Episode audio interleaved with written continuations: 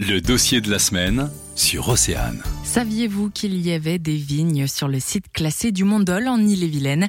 Selon Étienne de l'association Chez nous qui cultive la vigne, l'histoire des vignobles en Bretagne remonte à il y a bien longtemps. La vigne euh, était servie au vin de messe. Comme l'eau a longtemps été impropre à la consommation, euh, les gens buvaient plutôt du, du vin ou du cidre. C'était des tout petits vignobles, hein, des vignobles de jardin, des vignobles locaux, mais comme je vous dis, qui servaient juste au vin de messe.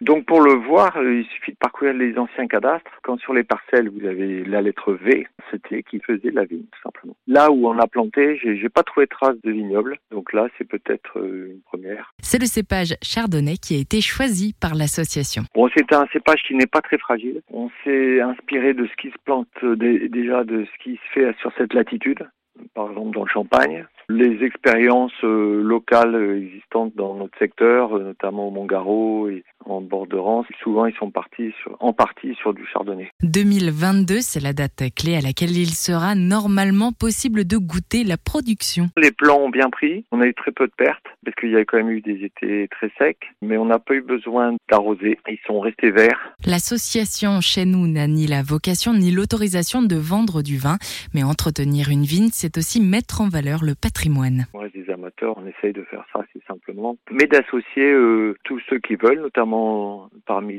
la population locale. Nous avons comment dire le soutien des fonds leaders européens dans la mesure où on répond à certains critères, notamment euh, bon bah, la valorisation du patrimoine, euh, revitalisation du bourg avec euh, justement en faisant participer au maximum la population locale.